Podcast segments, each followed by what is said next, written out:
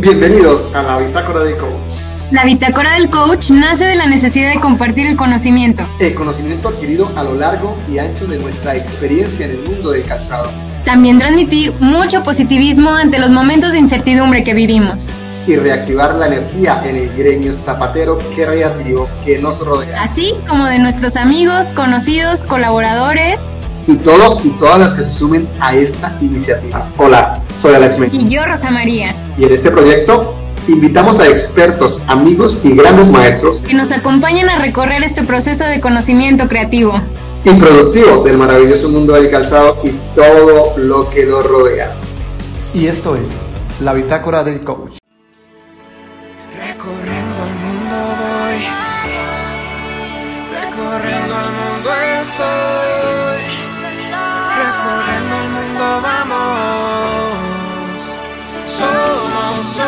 somos la love, latinos por el mundo, somos los mundos, amigos y hermanos, creciendo y creando, conquistando fronteras, sin miedo a lo que sea, porque somos, somos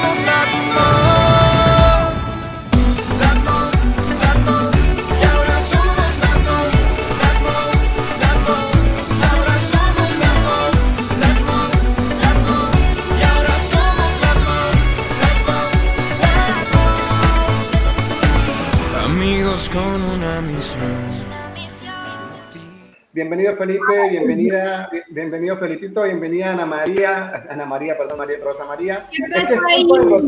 En cada red social tiene un nombre diferente y hoy para etiquetarla fue un caso. al enemigo! bueno, Rosita, te damos la palabra para que presentes a Felipe y pues para iniciar. No, ¿qué tal? ¿Qué qué honor presentar a Felipe. O sea, lo he conocido muy, muy poquito realmente, pero he visto, he leído un poco de su trayectoria y me sorprende muchísimo. Es un, eh, Felipe es un gran diseñador que está ahorita haciendo todo lo que es accesorios sostenibles, tiene una visión y un estilo muy ecofuturista en donde nos está llevando como diseñadores latinoamericanos líder eh, en todo lo que es diseño de calzado y todo lo que es sustentabilidad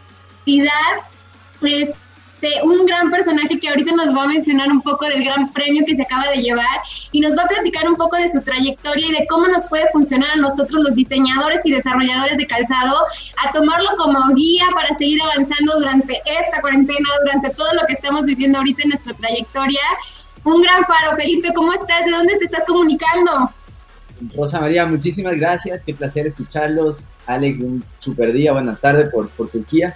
Em, yo estoy desde Ecuador, eh, estoy acá desde hace siete años cuando empezó la, la pandemia, me mudé, estaba viviendo en Italia, luego en España y finalmente vine acá eh, para, para, sobrepasar todo este tiempo y creo que ha sido una de las, de las bendiciones más grandes regresar a Latinoamérica. Em, no estaba previsto, pero, pero todo lo que se ha dado en este último tiempo eh, lo he hecho desde acá, así que pues saludar a toda la red, a todas las personas que están conectándose y conectadas y agradecerles a LabMove por el, por ser un motor de un motor y un promotor en Latinoamérica del diseño de los talentos y de lo que podemos hacer.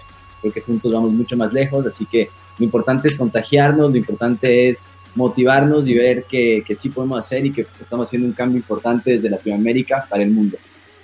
Es correcto, es correcto. Oye, Estela yo quiero saber ustedes cómo se conocieron, cómo, cómo empezaste dentro de este movimiento, cómo están, cómo están haciendo tan buena sinergia.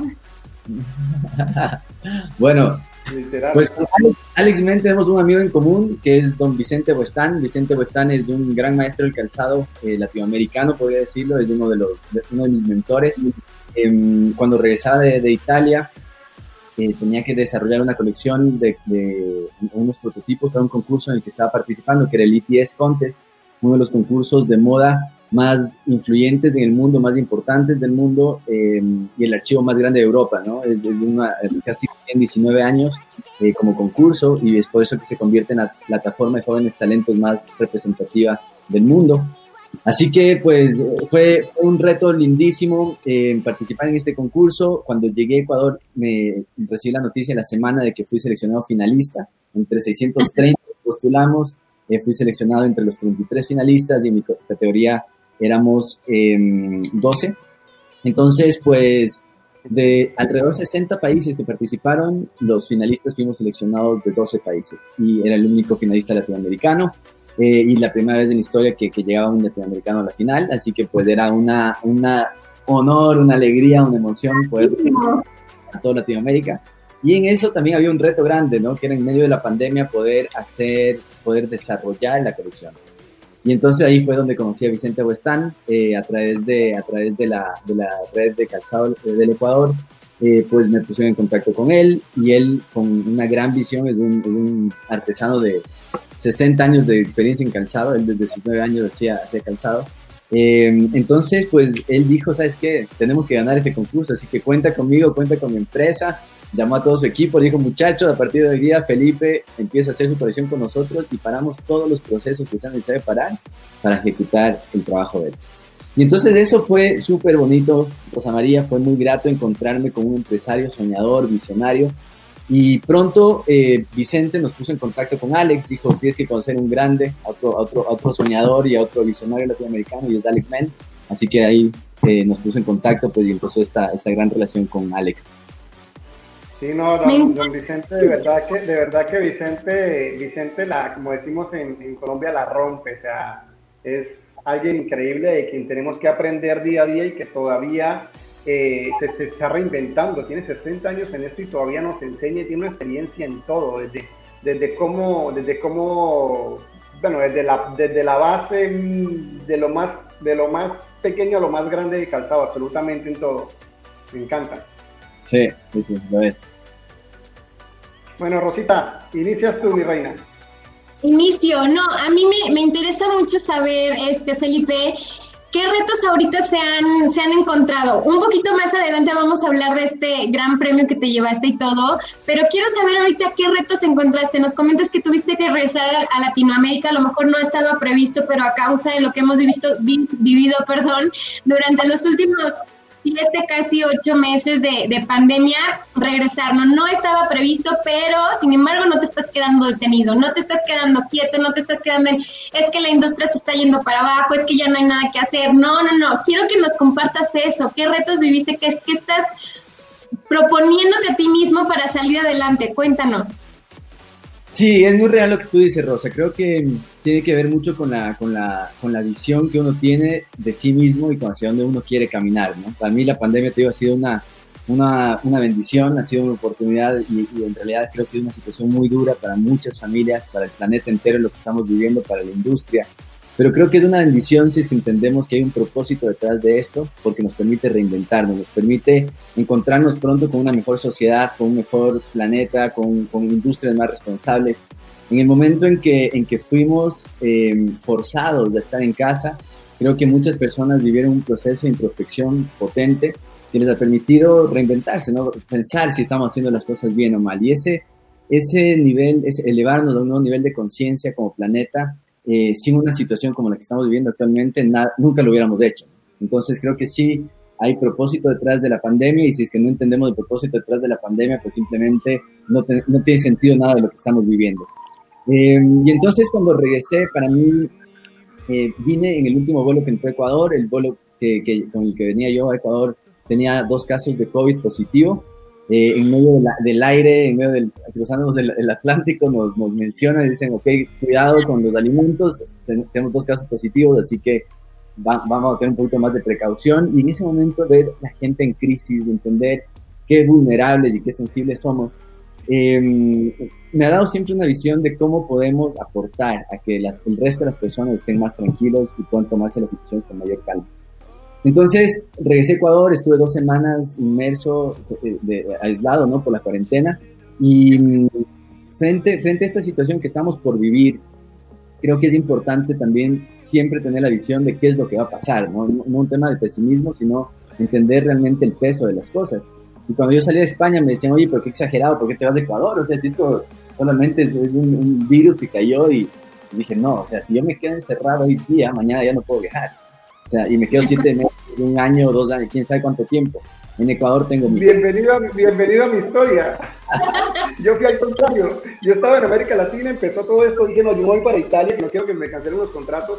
llego a Italia, me quedo en Italia y bueno, ya por eso iniciamos el tema de podcast, porque en Italia pues me agarra la pandemia estando trabajando allí, termino mis contratos a punto, el último día el último día de que hubo transporte, antes de que fuera el encerrón, me escapo de Italia hacia Francia y me quedo, bueno, paso a Grecia, a Grecia y me quedo aquí en Estambul y ya llevo ocho meses acá, así como tú dices, literal, la historia, pero el otro mundo paralelo en esta no, esa, que salí, bueno, yo estaba, estaba desarrollando una beca para Adidas, en ese entonces tenía, tuve, gracias a Dios, eh, la oportunidad de, de, ganarme una beca de Fabricademy, eh, el auspiciante de esta beca de Adidas, y bueno, pues mi mentora me decía, Juanfe, si tú te vas, pierdes todo, ¿no? Y era como que pues, son seis meses de investigación y vas a, vas a perder todo lo que, lo que he empezado.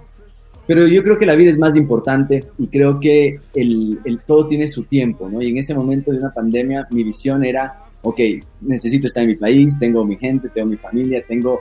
Hay muchas cosas más importantes que las, que, que las obligaciones inmediatas, ¿no? Y en ese entonces dije, pues si es que me quedara aquí encerrado en un departamento en Europa, qué puede pasar y qué pasa si estoy en, Latinoamérica, en Quito, en Ecuador, eh, que tengo campo, tengo alimentos, tengo tierra, o sea, es distinto, ¿no? Entonces dije, me voy a Ecuador y vine esa noche, me acuerdo muchos amigos me llamaban, decían, Juanfe, acá han de cerrar Cataluña. O sea, ¿cómo sabías que iba a pasar esto? Nos acabamos de quedar cerrados, yo ya me quedé acá, ya no hay vuelos, ya no puedo viajar. Y en ese entonces llegué a Madrid, y Madrid, el aeropuerto de Madrid estaba vacío. Imagínate, el aeropuerto de Barajas, vacío las bandas de, madera, de, maletas pasaban vacías, ¿no? Y era una escena surreal, realmente alucinante. McDonald's ese rato eran con, los, con los plásticos cerrando, McDonald's que nunca 24/7, nunca lo cierran. Y frente a eso entendía la gravedad de lo que estábamos empezando a vivir. Llegué a Ecuador, compré una impresora 3D, el último, porque el último día que llegué fue el día antes de, de que cierren todo, antes del lockdown logré conseguir negociar una impresora ese momento, me fui a, casa y me encerré con una impresora con pocos materiales latinoamericanos que encontré para, para trabajar y pues estuve ahí, así empezó mi, pandemia, así empezó mi, cuarentena, digamos, y en esas dos semanas fue un tiempo de inmersión en el diseño y en investigación que me permitieron llegar a descubrir muchas cosas de lo que ahora es mi nueva colección. Ok, ok, perfecto, que es totalmente sustentable, ¿no? Me comentaba Alex algo muy, muy interesante que no lo había escuchado y quiero que, que nos develes un poco, que estás haciendo... Lo de, lo de los... ah, perdón, era... ¿Lo de ¿Era, ¿Era mía o tuya? que Alex y yo solo tenemos como una pizquita de lo que es, pero queremos, queremos que nos digas qué hiciste, qué es lo que incubaste, qué es lo que estás haciendo, la creación, todo. Claro, eh, mira, esta, esta colección que acabo de desarrollar ahora es, la, es, es una colección ecofuturista de sneakers eh, en la cual trabajo y fusiono la biología con la fabricación digital y el diseño eh, de calzado para llegar a una propuesta que nos permite entender cómo podemos co-crear con la naturaleza. Creo que el tema de sustentabilidad es importante, pero ahora entramos en un momento, no, no, es, solamente necesario ser sostenible, sino es importante empezar a entender cómo puedo crear con la naturaleza, cómo podemos co-crear con la naturaleza, cómo podemos regenerarla, ¿sí? Porque ya la destrucción está, el daño está, entonces necesitamos regenerar. Y este diseño regenerativo es lo que propongo en la colección We Go Far, con el objetivo de poder llevar hacia las tecnologías de los materiales hacia un nuevo momento de, o un nuevo entendimiento de lo que es la moda. Y eh, a través de esta colección redefino el lujo, entendiendo que el lujo ya no es matar un cocodrilo, matar un animal exótico, no, el lujo es cómo utilizo de manera inteligente los recursos que ya existen en el planeta. Y entonces esta colección fusiona eh, principios de sustentabilidad como, como low to zero emissions, eh, trabajo con upcycling, trabajo con growing materials, tengo dos zapatos que son procesos de cristalización y, crecimiento de hongos. Em, entonces, toda esta parte biológica, natural, creo que, em, que le da a la colección un carácter nuevo y, y, muy fresco y nos permite ver o avisorar lo que es el futuro de la, de la moda. ¿Esta colección que creaste es propia, Felipe, o es la que creaste? Porque hablabas un poco que tenías un internado con, con esta gran marca y ahora con, con la otra que vamos a pasar del premio, ¿es propia o la co-creaste con ellos? Fue una, fue una colección propia, eh, parte del proceso de investigación de fabricar cuando estuve estudiando en España Y em, yo creo que recopila, te lo cuento ya a nivel personal como diseñador, creo que es el resultado eh, y es la primera colección en la que defino mi identidad como diseñador. ¿sí? Porque traía 12 años de trayectoria como empresario, tenía mi estudio de diseño montado en Ecuador, veníamos desarrollando varios proyectos de impacto eh, nacional y, y, latinoamericano. Em, y entonces decidí viajar a, a, Europa, me especialicé en la Marangoni, en accesorios de lujo, y luego gané esta beca y viajé a, España especializando en sustentabilidad y fabricación digital. Entonces, esta nueva colección que creaba era la mezcla entre lo que era Felipe en el pasado latinoamericano, lo que venía aprendiendo en, en Made in Italy, el zapato fino de lujo, y la sustentabilidad y la fabricación digital. Entonces, para mí sí fue una puesta en escena de todo mi conocimiento, todo mi aprendizaje y fue un proceso de investigación de casi un año, hace un, un año de research, Estuve cinco meses en Barcelona y ahora son siete meses que estoy en Ecuador y que finalmente logré terminar esta colección. Eh, a diferencia de un zapato tradicional en el que nosotros, por ejemplo, agarramos el material, armamos el patronaje, montamos y tenemos el zapato, yo tenía que aquí desde los materiales, ¿no? Y son materiales que se tardan una semana, que se tardan dos semanas, que se tardan tres semanas, y el concurso continuaba, ¿no? El concurso seguía. Entonces el reto fue cómo dentro de los cortos tiempos que teníamos dentro del concurso, podía yo desarrollar una nueva generación de materiales y además desarrollar la colección de calzado. ¿no? Y es un tema de prueba de error. Tú sabes, el tema de, research, de investigación, no es un tema que ya existe el material, sino era qué pasa con, con, los cristales, qué pasa con los hongos. Encontré buenos aliados aquí en Ecuador, encontré un, gran partner que se llama Michael Maker eh, y es una empresa que trabaja en la exploración de hongos y, y todo esto era nuevo, ¿no? Para mí era nuevo pero a la vez era el reto que tenía como diseñador de poder plasmar en, una colección estos aprendizajes. Y entonces eh, la colección partió con la referencia de Adidas como, como sponsor, Adidas Maker Lab, que era el, sponsor, entonces muchas de las siluetas y de las, de las normas que trabajaba estaban basadas en las colecciones de, Adidas, como, como el, como el GC Shoe, eh, como el, el Smith, ¿sí? trabajaba con algunas siluetas de Adidas, pero luego em, lo, evolucioné ya a una, a una colección personal, ¿no? a, una, una colección como, la, primera colección de Felipe Fiallo y es como esa la que, la que postulé en el, en el concurso y la que ahora ha dado a luz. Alex, si tú no, preguntas... Me parece genial. me parece genial, Felipe. Ahora una, una, pregunta, Felipe. O sea, ¿qué nos puedes decir acerca de, de aparte de lo que nos estás contando, ¿sí? Eh, en el tema del concurso en específico, ¿cuándo fue la convocatoria? ¿Cuántos, cuántos eh, participantes tuvieron? ¿De cuántos países? Si sabes eso, ¿no? ¿Y cómo fue el, el, cómo se dice, eh, cómo llegaste a, a, pensar o a enfocarte precisamente en el tema que la gente todavía no ha escuchado, que bueno, que ya escucharon, perdón, pero que no, no comprendemos muy bien en, el, en lo que es el desarrollo de este material que se crea él mismo? Me parece una cosa de otro planeta, en serio. bueno, mira, el concurso, el ITS, eh, es International Talent Support, es del, como les mencionaba hace un momento, es el concurso más importante de, Europa y uno de los más representativos del mundo por la responsabilidad. Eh, la directora, es Bárbara, es una mujer apasionada de la moda, del diseño, del arte, pero sobre todo es una mujer con una convicción muy particular de potenciar el talento del mundo. Y entonces de, de ETS han salido muchísimos talentos como Dema Basaria, de director creativo de Valenciaga, de, han, salido muchísimas personas que trabajan ahora en, Versace, en Dolce Gabbana, bueno, son varios, varios diseñadores, varios talentos jóvenes que emergieron y que nacieron en el ETS. Entonces ETS eh, se lo desarrolla en Trieste, es la sola de frontera con Austria, eh, es una ciudad de costa preciosa, con una arquitectura extraordinaria, y todo el, toda esta majestuosidad de la ciudad, te digo, se refleja en la majestuosidad del concurso. ¿no? Es un concurso en el que desde el día uno que nos contactaron hasta ahora, te digo, siete meses después, recibimos mails de ellos todos los días. Una responsabilidad impresionante, un nivel de exigencia. Cada día tenemos que entregar fotografías, cada día tenemos que mandar videos, cada día tenemos que mandar eh, información, escritos, ¿no? Y entonces entiendes por qué es tan ¿Por qué es tan importante este, este concurso y por qué efectivamente se convierte en una plataforma em, destacada a nivel mundial? Dentro del jurado, por ejemplo, está, está Sara, eh, Sara um, Maino, que es la directora de Vogue Talent, em, está el grupo OTV, que es el grupo de Margella, Marnie, Victor and Rolf, em, está Ini Café, está Swatch, está Ferragamo, eh, está la Cámara de la Moda, de, Italiana de la Moda, entonces son entidades y son pesos grandes de la moda, ¿no? con quienes interactuamos, con quienes estamos trabajando. Entonces el primer proceso de selección eh, fueron 633 diseñadores de todo el mundo, eh, de alrededor de 60 países quienes postularon. esto fue en el mes de marzo.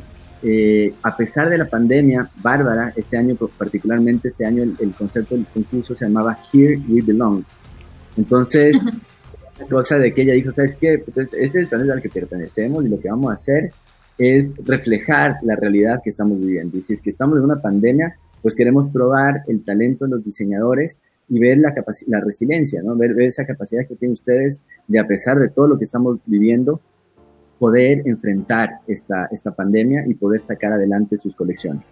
Entonces no paró, fue el único concurso de moda que no frenaron, que no postergaron. En ese entonces el concurso de Louis Vuitton, por ejemplo, se suspendió, se declaró a todos los finalistas, se los declaró ganadores. Pero Bárbara dijo, no, vamos a seguir con este proceso y aunque lo hagamos de manera digital, lo vamos, lo vamos a continuar. Entonces fue interesante ver esa, esa convicción, ese coraje de ella y también para nosotros era un reto muy grande. Imagínate desarrollar toda esta colección con tanta investigación, con tanto research encerrado en casa, ¿no? Y entonces también esto para mí fue una oportunidad de decir, ok, ¿qué recursos tengo en casa? ¿Qué tengo en el jardín? ¿Qué tengo en el campo? Y utilizando materiales latinoamericanos, utilizando recursos que encontraba cerca de mi casa, eh, desarrollé toda esta, esta colección. Entonces, eh, We Go Far es una colección que, que es, es, una pequeña muestra de Latinoamérica a nivel de recursos naturales, sumado a fabricación digital y a tecnologías más, más avanzadas. Eh, entonces, dentro del concurso IPS se selecciona a 33 finalistas en tres categorías, la categoría arte, categoría moda y categoría accesorios de lujo. Em, dentro de, la categoría de accesorios éramos 12 finalistas y como te mencioné hace un momento, soy el único eh, representante del continente en la categoría de accesorios em, y fue como un honor realmente poder llegar a esta final y una responsabilidad enorme. No he descansado desde el día en que me nombraron finalista hasta el día de hoy. O sea, dormir es eso. el camino a la fama, el camino a la fama, no te preocupes, que ya, ya lo que viene ya es de bajadita y de así de en planito, ya, ya la subida, ya, ya llegaste. bueno, sigue Rosita, Rosita, Rosita. No, ¿sabes qué? Mm, me interesa mucho a mí esta parte que dices que como Bárbara les dijo, vamos a demostrar esta resiliencia que tiene el diseñador latinoamericano, no me quisiera desviar un poco, pero realmente es, es me apasiona mucho lo que estás diciendo, creo que eh, me interesa mucho seguir aprendiendo de, de, lo que dices, pero es muy real. Ahorita muchas personas creativas, y hablo por ejemplo en la universidad en la que últimamente eh, estuve haciendo un certificado, todos los diseñadores están es que ya no nos van a comprar, la gente, esto no es una necesidad primaria, no sé qué hacer, bla, bla, bla. Y dices, no, es real, como, como comentas, Felipe, hay recursos, tuve este, este tiempo de, regresar a casa y hacer un poco de introspección, que sí me apasiona lo que estoy haciendo y quiero seguir con el concurso, pero también quiero demostrar qué es lo que tengo aquí, qué, qué es lo que se puede sacar de esta pandemia, sacar como esas cosas eh, específicas, positivas, que nos pueden seguir poniendo en la punta, eso me encanta. Pero ahora sí, la pregunta que me correspondía y que me toca hacerte es, este lanzamiento de tu colección, ¿qué pasa? ¿Cuándo sucede? ¿Cómo, cómo lo vas a, a mover? ¿Con quién te estás moviendo? Cuéntanos. Entonces, bueno, We Go Far es de esta, es esta colección, postula al concurso y mmm, fui seleccionado, como te decía hace un momento, finalista y luego nos, ya nos, nos, nos convocaron a la final. Y entonces, eh, este sueño, esto que era una, una ilusión, ¿no? De poder sacar una colección, eh, se empezaba a materializar porque teníamos fechas límites y este, este, este sueño de un calzado que se cristalice y este sueño de un zapato que crezca a partir de hongos, que los había hecho ya, había hecho pequeñas pruebas y muestras y sí funcionaban, tenía que convertirlo ya en un zapato, en un zapato útil, funcional, que tenga el confort necesario, que tenga lo... Y entonces así nace la colección y ahí fue como dije, ok, es momento de, de, de, traducir estas ideas y estos, estos materiales en una colección de calzado. Y, y, en esa lucha y en esa búsqueda de poderlo plasmar en un, en un, en un zapato, pues eh, trabajé en, el, en, la creación de siete modelos. Estos siete modelos es un Capsule Collection estructurada en tres líneas. La primera línea es Mountains, que es una línea que contempla los procesos digitales eh, y tecnológicos de, eh, de, bajo costo y de baja, de baja eficiencia energética para poder sacar eh, productos em, sustentables y productos que no demanden mayor energía. Entonces, la primera línea, tengo el Vulcano, que es un zapato estampado, que es un zapato que se desarrolla en tres minutos, se hace el zapato, entonces a nivel de costos es un zapato. ¿Cómo así? ¿Cómo así? ¿Qué, qué, qué, repiten eso de los tres minutos? Eso está genial. Claro, es un zapato. Estoy encandillado, bicho, como decimos en casa. es un zapato de costuras eh, y lo que logré fue generar este layering que, está muy en tendencia y que es una capa, otro material y otro material, pero todo está desarrollado en una sola pieza de, cuero, ¿no? Es un zero waste. Con los desechos del, o sea, primero para la capellada es una capellada estampada y luego los, los restantes del cuero los convierto en la suela. Entonces es un, un bicompuesto entre, entre polímero y los desechos del cuero. Entonces es un zapato que requiere muy poco material, es un zapato que requiere muy poca energía y estéticamente es un éxito. Entonces, ¿cómo logramos enfrentar esta situación, como tú decías, Rosa María, en la que estamos encerrados, es que no hay recursos, que el mercado, es que va, ¿qué va a pasar? ¿Nos compran o no nos compran? Creo que nosotros como diseñadores siempre debemos ir por delante de las circunstancias. Las circunstancias son retos que se nos plantean, pero el diseñador debe tener la capacidad de resolver esos problemas a través de, la disciplina, ¿no? O sea, finalmente nosotros no somos eh, únicamente esteticistas, sino nosotros somos desarrolladores y diseñadores de calzado. Y como diseñadores debemos entender cómo utilizo los recursos y las limitaciones para poder desarrollar algo que funcione. Entonces, si es que estamos frente a una pandemia, si es que los recursos están bajos, si es que el mercado cada vez va variando, entonces, ¿cómo logro un producto que sea muy eficiente en términos de costo, pero que estéticamente sea espectacular? Y estoy seguro de que si es que logramos ese compromiso justo entre diseño y costo, no pasa nada con la pandemia, más bien será una gran oportunidad para poder sacar, sacar una nueva colección y sacar un producto que impacte en el mercado y convertirnos en pioneros o convertirnos en, el número uno.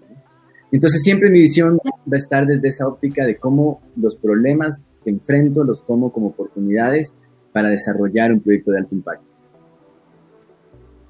Perfecto. ¿Ahorita solo está dirigida a un segmento dama y caballero o también piensas bajar a junior, niño, niña? Sí, actualmente la colección es, de, de adolescentes, digamos, está entre los 18 y 45 años, fue, fue proyectada, sin embargo es un zapato em, que se lo puede, tenemos dos, dos, o sea, dentro de la línea que te comentaba hace un momento de, de, de, las tres líneas que tengo, la una que es Zero Waste y Low to Zero, la segunda que es la de los zapatos de Growing Materials y zapatos biodegradables, em, es una línea mucho más de exploración y experimentación enfocada en celebridades. Son, son productos que tú vas a tener un zapato. Lo que me interesa ahora es crear awareness en la, en la comunidad, empezar a crear noticia, empezar a posicionar nuevos conceptos en, el pensamiento que antes ni siquiera existían. Un consumidor de pensar que tu zapato lo puedes recargar en el mar, ¿no? Una vez que se te caen los cristales, todo este zapato lo puedes recargar en el océano a través de las sales minerales y vuelve, vuelve a cristalizarse. Entonces, e, esta, este planteamiento que tengo es hacia consumidores conscientes, hacia personas que realmente ven el futuro, pero ya no lo ven lejano, sino el futuro está aquí y está ahora, ¿no? Lo estamos viviendo. Entonces quiero crear experiencias más, em, más poderosas entre el consumidor y el objeto, mostrar que el calzado ya no es un objeto suntuario o un producto utilitario, sino que el producto, el calzado finalmente es quien, quien define tu identidad como, como persona, ¿no? Si es que tú eres una persona de convicciones, si es que tú eres un activista, si es que tú eres una persona que realmente defiende la naturaleza, una persona que busca sostenibilidad, pues el zapato será el reflejo de quién, de quién eres y cuál es tu búsqueda y cuál es tu lucha.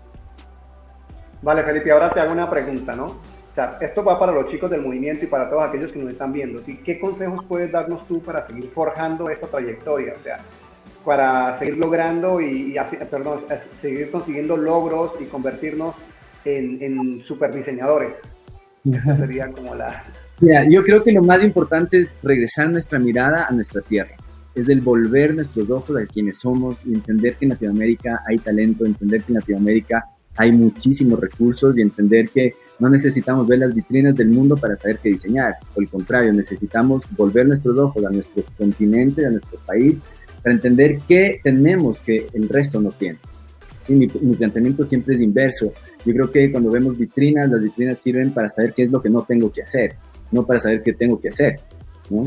Eh, a mí el ver una vitrina me inspira porque sé que hay pensamientos, que hay historias, que hay una narrativa, que hay una búsqueda detrás de una marca y entiendo qué narrativas hay detrás de cada marca y yo construyo mi propia narrativa. Entonces creo que el consejo que puedo dejar para Latinoamérica y para toda la región es de entender cómo dejamos de ser copistas o grandes copistas eh, y tratamos de, representar un diseño eh, europeo en, en Latinoamérica y cómo más bien nos empoderamos de Latinoamérica y empezamos a crear diseños que los puedan copiar el resto del mundo, que nos puedan imitar. Ese, ha sido, y ese ha sido como el estandarte del movimiento, ¿no? Estamos despertando talentos en América Latina para mostrarle al resto del mundo qué es lo que pasa, porque tanto tú como mi persona y, aquellos amigos que son del movimiento también y aquellos que no, que, que trabajan en Europa, que saben lo que es ser latino y cómo nos cuesta un poquito más que a los demás salir adelante aquí en este lado del mundo y, en base a eso, pues tenemos que buscar exactamente lo que tú estás diciendo. Me parece espectacular. Ahí deseo la, la palabra a nuestra Rosita, que está que se habla. Mira, espérala. la, la entrevista pasada se nos quedó por fuera por internet. Y yo, yo me acabo de quedar por fuera. Afortunadamente, tengo el.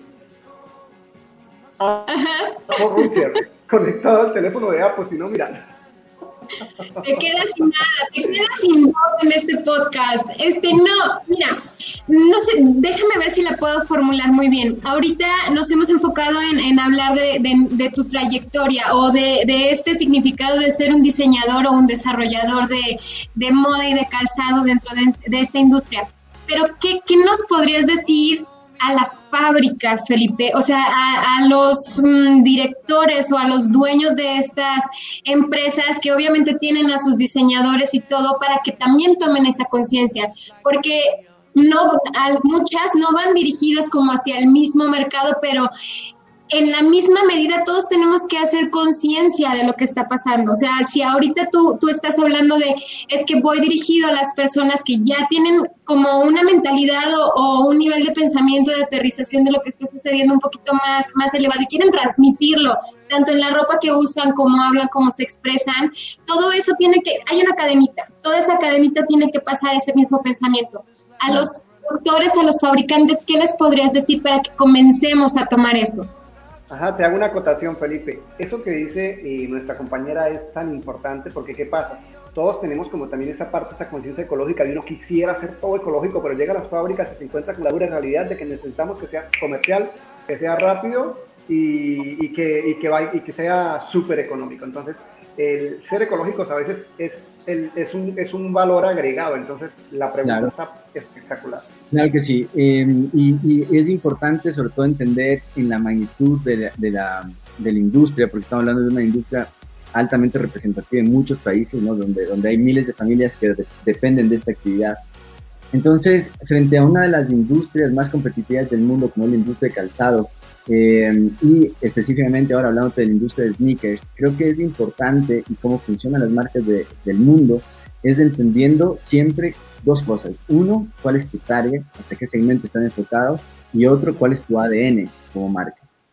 ¿Sí? Y entonces, si es que yo tengo un ADN como, como, como productor, como industria, como fábrica, ¿a quién convenzo y a quién conquisto con este ADN y quién está sediento de esto que yo le puedo dar?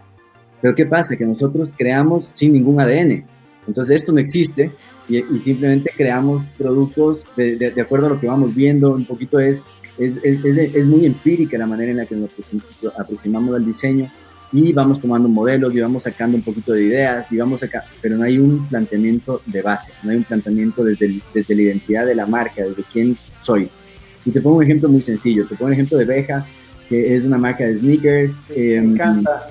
Me encanta. De verdad que para los fanáticos de, para los fanáticos de la parte ecológica sabemos que Beja es líder a nivel planeta en temas de. líder, y se convierte en líder en, 10 años, ¿no? En, 10 años es, un tiempo muy corto para convertirse en un gran líder. ¿Y por qué? Porque finalmente tiene un valor diferenciador.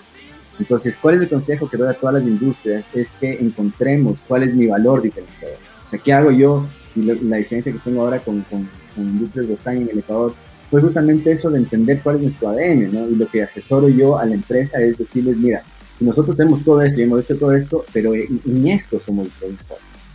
Y entonces una vez que tú detectas en qué eres bueno y cuál es el propósito que tú tienes como empresa, entonces toda la línea de producción, todo el personal, todo el equipo, empieza a ver un cambio empresarial, un cambio socioempresarial, no solamente en el objeto, sino en el sujeto, en entender que todos tenemos una nueva convicción, que todos tenemos una nueva visión y todos empezamos a, a remar hacia el mismo lugar. Y ese lugar es convertirnos en una marca que tenga una identidad propia y que tenga un mercado específico.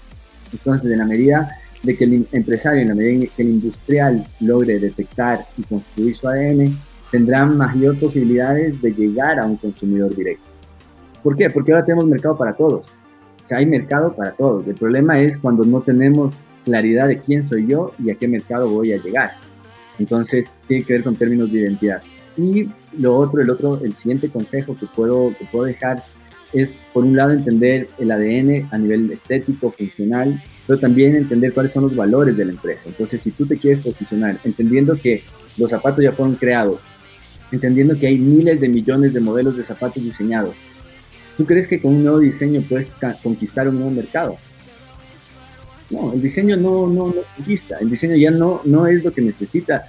Cuando a mí me contrata una empresa como diseñador, yo les digo, ok, yo puedo diseñar como de cosas, pero sé que tu empresa no va a cambiar si es que yo te diseño un nuevo producto. Lo que sí va a cambiar es si es que yo cambio el pensamiento de tu fábrica, cambio el pensamiento de tu empresa, de tu colección, de tu línea, y podemos entender quiénes somos ahora frente al mercado y cómo vamos a llegar a un segmento específico del mercado. Entonces, lo importante es poder eh, crear o definirnos o autodefinirnos cuáles son los valores como empresa, como marca, por los cuales voy a pelear y por los cuales voy a luchar. Entonces, finalmente, tú creas una comunidad de fans, tú, creas una comunidad de, de, personas que desean tener tu producto. No por el objeto como tal, sino por el concepto que está detrás de esa marca, por los valores que este producto me permite. La generación, estamos frente a la generación más consciente del planeta, ¿no? O sea, que es, una generación en la que los niños ya nacen con convicciones distintas, con sueños distintos, con motivaciones distintas. Tú hablas con un chico de 10 años y se te conoce todas las últimas colecciones de cada una de las marcas, quién lo diseñó, cómo fue la colaboración. O sea, yo me quedo impresionado. Yo les escucho y digo, me dice, oye, oye. Estoy dando una ventaja porque eres, eres millennial, ¿no? Claro, claro que sí. Yo soy de generación X, yo soy el abuelito aquí en este equipo. Espíritu de joven, está muy bien. No, y, hablaba ayer, anteayer hablaba con unos sobrinos y me decían, tío, no, es que me va a hacer esto y es que, es que yo quiero, mire, ¿viste la última colaboración de él con él? Y es así como que, qué increíble. Muy rápido. ¿no? Y entonces nosotros seguimos pensando en diseño. Estamos estamos súper retrasados y seguimos pensando en diseño. Tenemos que pensar en qué es lo que la nueva generación busca, qué es lo que la nueva generación necesita y cómo nosotros, más que diseñadores, nos convertimos en, yo te podría decir, en catalizadores de diseño. ¿Por qué? Porque el diseño es una vertiente, ¿no? Y es algo que tenemos que catalizar, pero hay un montón de otros elementos en juego.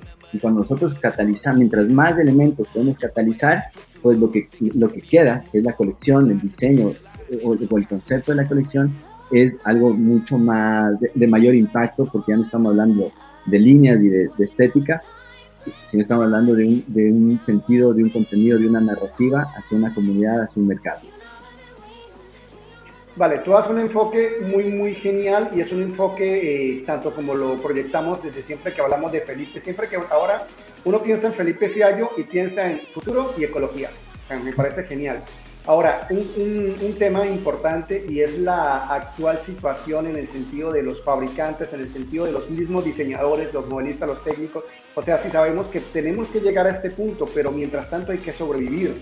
¿sí? O sea, siempre hay que tener esa bicicleta, como los artistas, somos artistas.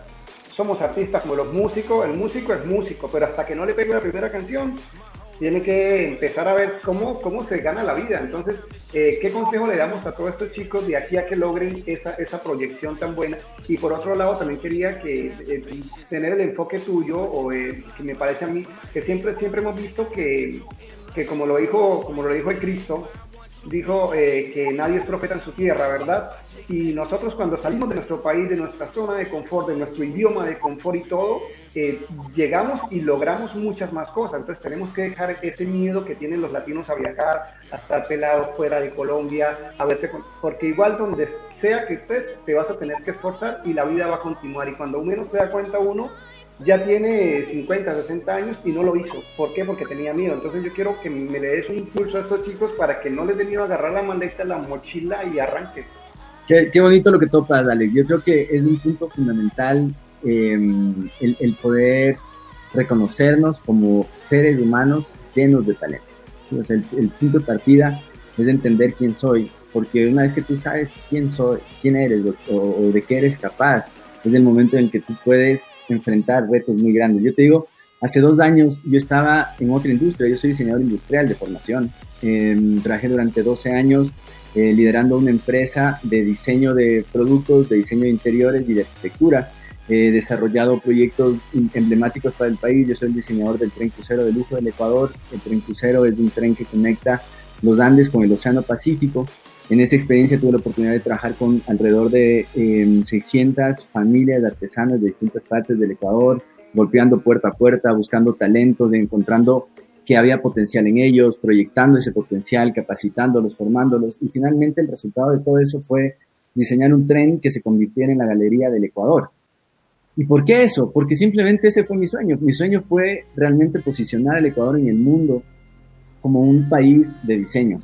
Y Galo, que es mi hermano, Galo, él, es mercadólogo y él se encarga de toda la parte en Reino, que es mi, empresa de, diseño aquí en Ecuador. Galo se encargó siempre desde, desde, mm, desde esta parte estratégica y, mercadóloga de, cómo crear eh, un producto atractivo para el mercado. Entonces, cuando tuvimos este reto, el presidente de la República nos llamó y nos dijo, oigan, eh, queremos que, que, ustedes diseñen el tren, ¿no? Quiero que tú diseñes el tren, veo que trabajas temas de identidad, me han presentado ahorita FEBE, Ferrocarril de Vía Estrecha, una propuesta, pero ese tren no es ecuatoriano. Eh, hubo otra empresa que licitó diseñar un tren que no tenía nada que ver con el Ecuador, pero vemos que en las propuestas que ustedes desarrollan como, como reino, siempre contemplan un carácter y una identidad latinoamericana y ecuatoriana muy fuerte, y quisiera que el tren sea un reflejo del Ecuador. Entonces fue muy bonito el reto, yo lo tomé como diseñador, pero Galo lo tomó como mercadólogo y Galo dijo, ok, les dijo, asumimos el reto y vamos a posicionar el tren entre los 10 mejores trenes del mundo. ¿Y cómo lo vamos a hacer? Vamos a hacer un recorrido a través del Ecuador, vamos a caracterizar a artesanos, vamos a sacar los talentos, vamos a sacar todo lo que, lo que tenemos como Latinoamérica y eso lo vamos a plasmar. Y entonces nos convertimos, digamos, en el ranking mundial a convertirnos en el cuarto tren más hermoso del mundo, compitiendo con trenes del Transcantábrico, o sea, trenes preciosos europeos eh, que están en Medio Oriente, y posicionamos al tren del Ecuador como el cuarto tren más hermoso del mundo en la industria del lujo, y en el Ecuador lo convertimos, en Latinoamérica, perdón, eh, ganamos cinco años consecutivos como el mejor tren de Sudamérica. Y entonces, ¿qué está detrás de eso? Detrás de eso simplemente está la visión y la convicción de entender que nosotros nos diferenciamos y somos buenos por lo que somos, por lo que tenemos, no por lo que no somos ni por lo que no tenemos. Entonces, ¿cuál es el tema? Que como somos de una cultura, eh, o muchos de los países de, Latinoamérica tenemos definitivamente la influencia de conquista, tenemos países conquistados, también dentro de nuestra identidad hay problemas de, reconocimiento, de autorreconocimiento, de identidad, en las que nosotros... Traumas literal, o sea, lo, que, lo, que te decía, perdón Felipe, te interrumpo ahí porque es importante recalcar que a nosotros los latinos nos, nos como que dice, nos conquistaron y nos conquistaron también esa parte del cerebro que dice, usted también puede crear, dice, no, solo los italianos, solo los españoles, solo los, ¿me entiendes? Solo los europeos o, o, los asiáticos actualmente, y no, o sea, tenemos que lograr sacarnos eso que nos inculcaron en tantísimos años y lograr y lograr estas estas estas nuevas estas nuevas proyecciones y, yo nada comentar y realmente se me hace algo increíble que le aplaudo a todas las personas como, como tú, Felipe, como tú, Alex, eh, o, que han tenido uno o dos personas a su cargo, no hay problema. Empoderar a una persona es lo más enriquecedor del mundo. Llámese que desde que aprenda a caminar, desde alguien que tenga confianza, es algo que más allá de que tú hagas tu propio proyecto, es decir, yo lo ayudé a que él hiciera. Eso, eso me encanta que, que digas que tocaste de puerta en puerta y que descubriste e hiciste que esa persona descubriera un talento en él. Eso es de aplauso para arriba. qué linda, qué linda Rosa María. Yo creo que es eso, es eso lo que tenemos aquí, tenemos mucho talento dormido tenemos muchos temores, tenemos muchos traumas y cuando trabajo con artesanos, creo que artesanos del calzado, de cualquier otra industria, el problema de los artesanos no está en sus manos, el problema de los artesanos está en su corazón, está en su pensamiento. Entonces, bajo una condición de pobreza, bajo una condición de subdesarrollo, cuando tú haces un zapato no te importa que te quede bien o, perfecto o, mal, ¿no? O sea, tú estás haciendo zapatos, es tu oficio y tienes que hacer, y tienes que hacer 10 zapatos al día y haces los 10 zapatos. Pero cuando tú pones atención en lo que estás, en lo que tus manos están haciendo, en cómo tú te superas a ti mismo y haces que el siguiente zapato tenga mejor calidad que el anterior y que el siguiente zapato tenga mejor calidad que el anterior. Y entonces entras en un proceso de excelencia, de mejora continua, permanente. Te digo, les daba este ejemplo del tren porque creo que hay dos cosas. Uno, es fundamental contar con un gran equipo.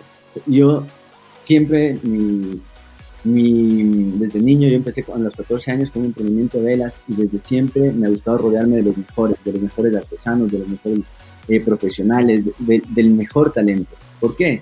Porque si es que nos rodeamos de los mejores, avanzamos mucho más rápido. Porque los mejores tienen ya, traen una trayectoria, traen una experiencia. Pero lo que me gusta hacer con los mejores con los que trabajo es además darles que su área de desarrollo y desempeño sea su área de especialidad. Y entonces les pongo retos muy grandes que lo asumen como que, wow, siempre quise hacer esto, nunca lo he hecho, tengo dos semanas para hacerlo, es poquísimo tiempo, pero lo voy a hacer, ¿no? Y entonces es... Tú siempre a última hora todo, Felipe, siempre a última hora todo, me, tienes, me pones a correr cinco minutos antes de los eventos, va a empezar en cinco minutos yo, paro el mundo para, para correr, como nos pasó en el, concurso, en el concurso que estaba Felipe, y créanme que cinco minutos antes me pasa el link para las votaciones, no en cinco minutos, afortunadamente pues tenemos toda la cadena de, de contacto ya armado con el movimiento y, logramos junto con el movimiento Felipe y los amigos de Felipe y los, el apoyo de Felipe, que ganar el, el, ganar el, ¿cómo se dice? ¿Cómo fue Felipe ese pedazo? Cuéntanos. Choice Award. Eso, Award, claro. Dentro del concurso había, una, había un premio de votación popular Así que pues ahí le, llamé a Alex cinco minutos antes, como bien menciona. Dije, Alex, o sea, yo invité a mi, gente, mandé ahí pues en redes sociales, todo bien, pero después digo, no, necesitamos de movimiento.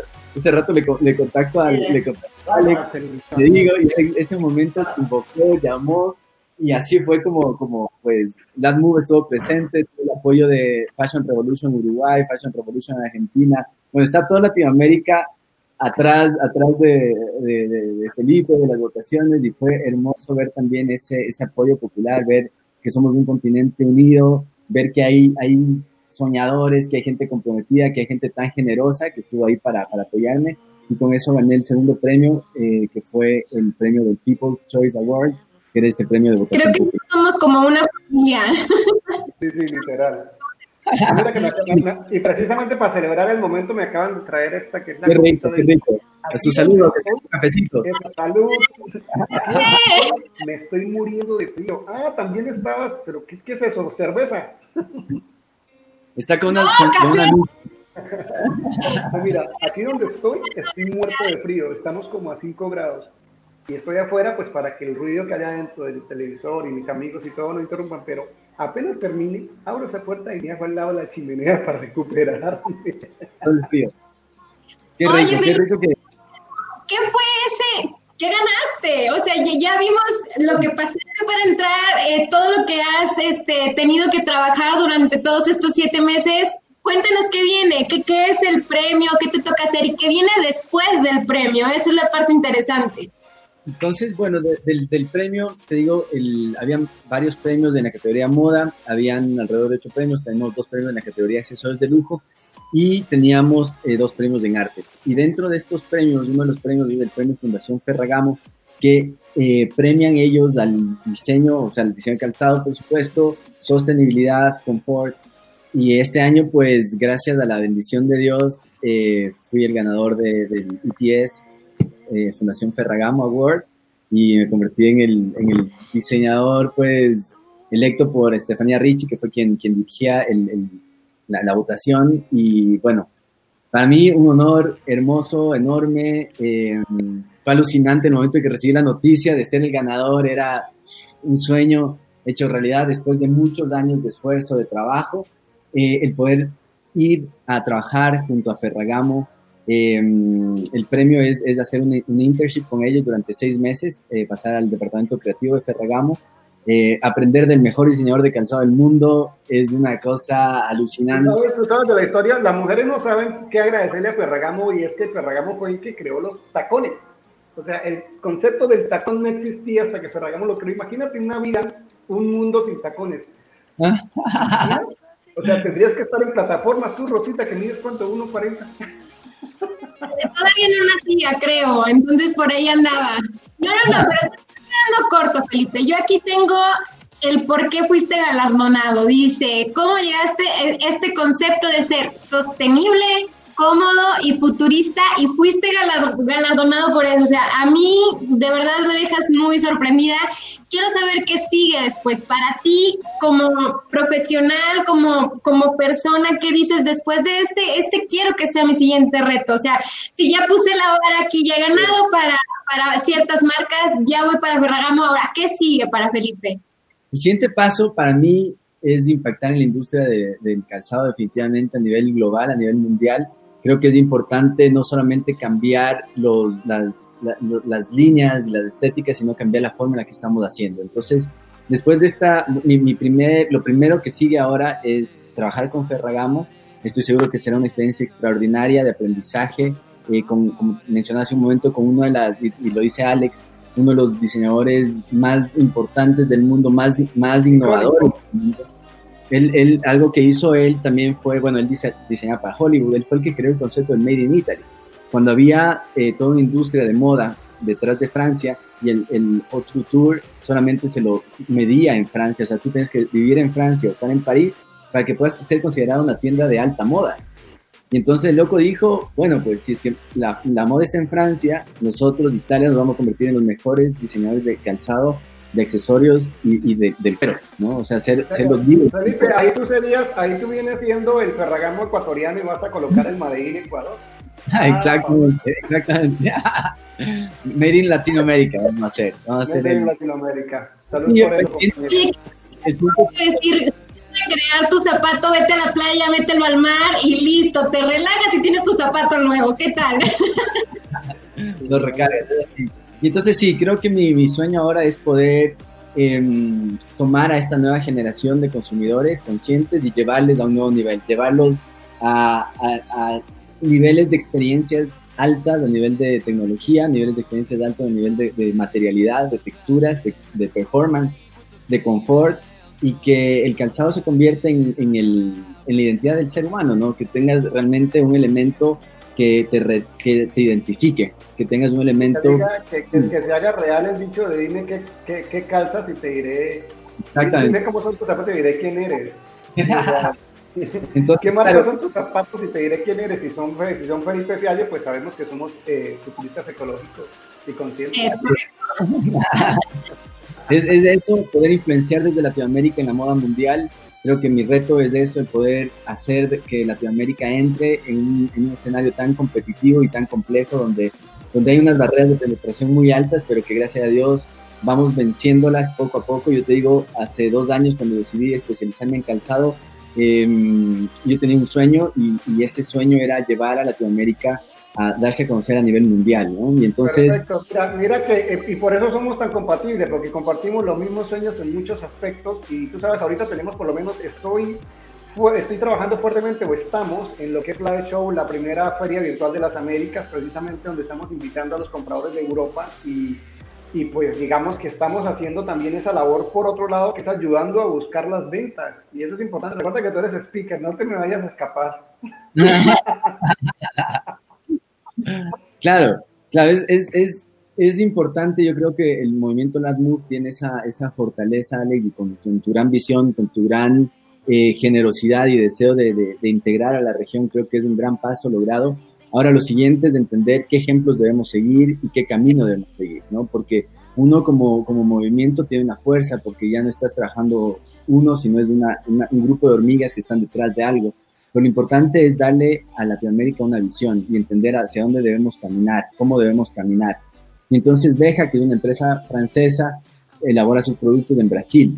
¿Por qué en Brasil? ¿No? Y es porque en Brasil y en Latinoamérica tenemos recursos que no lo tiene el resto del mundo. Entonces nosotros en lugar de estar viendo hacia afuera, tenemos que ver hacia adentro. Y cuando hablamos de sostenibilidad, cuando hablamos de, de, ecología, hablamos de venir de uno de los continentes más ricos del mundo, uno de los continentes con un ecosistema extraordinario. Nosotros, yo en el caso de Ecuador, venir de la latitud cero, tenemos alrededor de 22 pisos climáticos, tenemos un ecosistema único, tenemos materiales, recursos. Y entonces, ¿por qué ver afuera si es que lo primero que debo ver es acá adentro? ¿no? ¿Qué, ¿Qué, es todo esto que tengo y hacia dónde lo puedo llevar? Entonces creo que el, el, en, términos de, de, futuro y hacia dónde, hacia dónde va Felipe Fiallo, Felipe Fiallo eh, definitivamente tiene una convicción de posicionar a Latinoamérica en el mundo.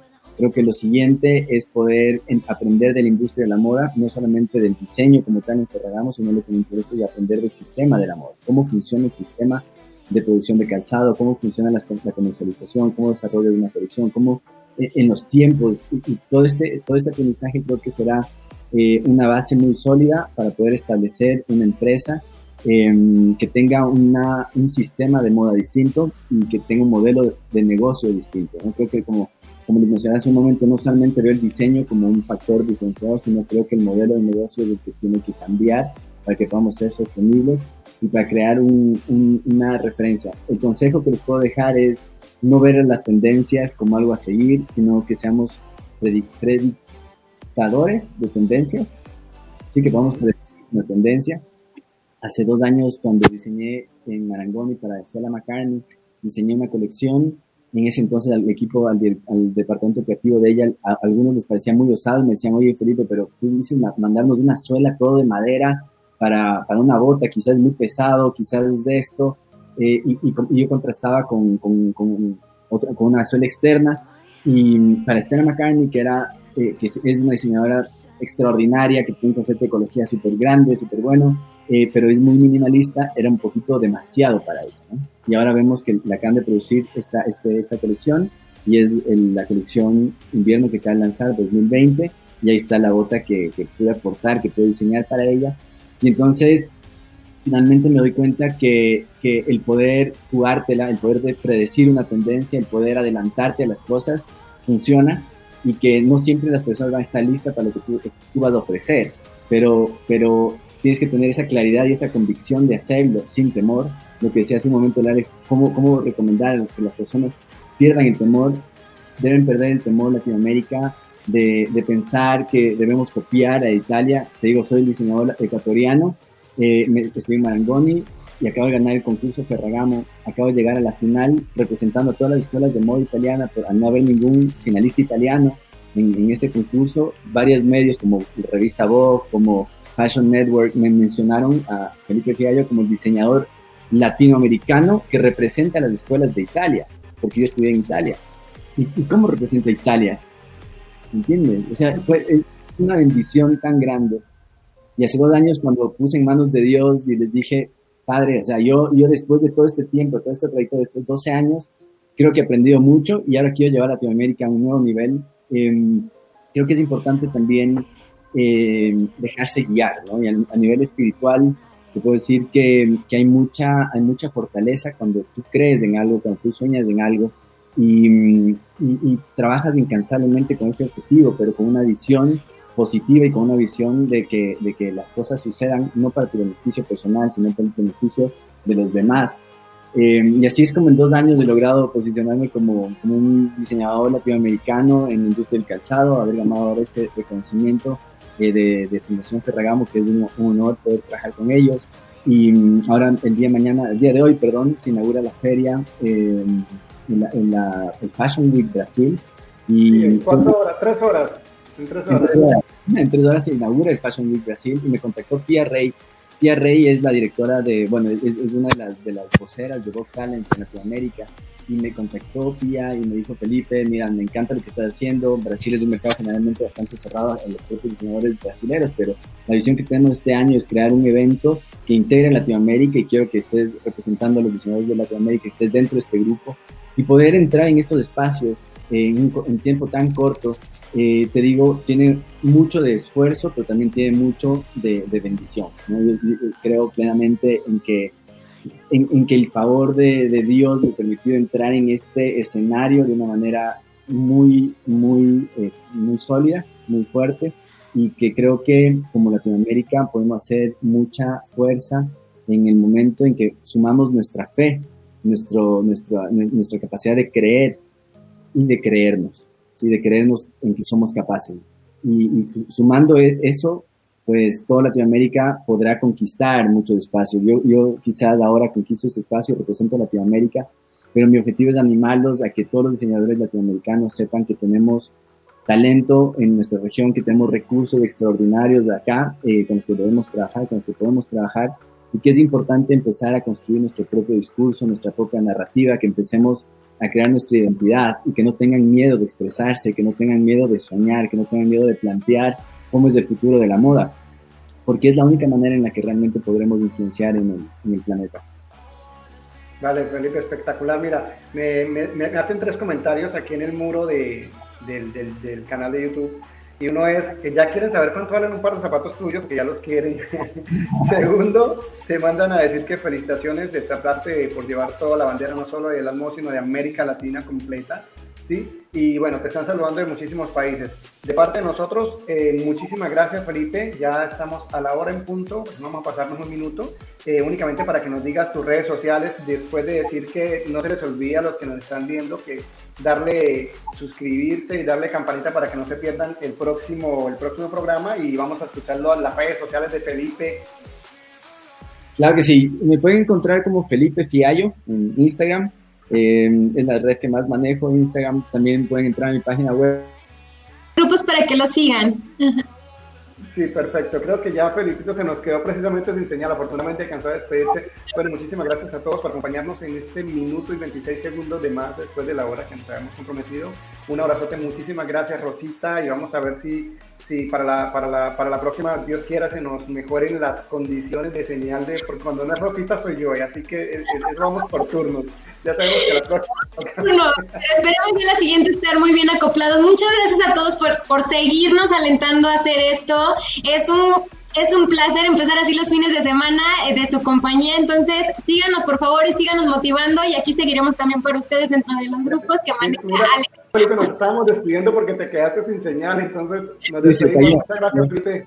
Gracias, Rosita. Nos estamos viendo. Bye. Placer. Estén muy bien. Oye, tratemos de hacer una buena cara. Imagínate que ya miré en Facebook y salimos otra vez con la cara haciendo mueca, Rosita, así como. Eh, eh. Es que las muecas son. No hay forma de controlarlo. YouTube selecciona el punto que se le da la regaladísima y lo pone. Y, salimos ahí. No te creo. Ese va a ser el bueno. Tengo que averiguar en qué segundo es el que hace para nosotros estar así. Perfecto. Nos estamos viendo. Bye. Rosa María, un placer conocerte. Igualmente. A, México. Y que Alex, todo lo mejor, que la pasen bien y rico compartir este espacio. Listo, Felipe. Ya te acompaño en el evento que sigue, oye, en, la feria para tu sí, Un abrazo. Si pueden conectarse al fashion, es espectacular. Vale, un abrazo enorme. Chao, chao, Rosita, besos.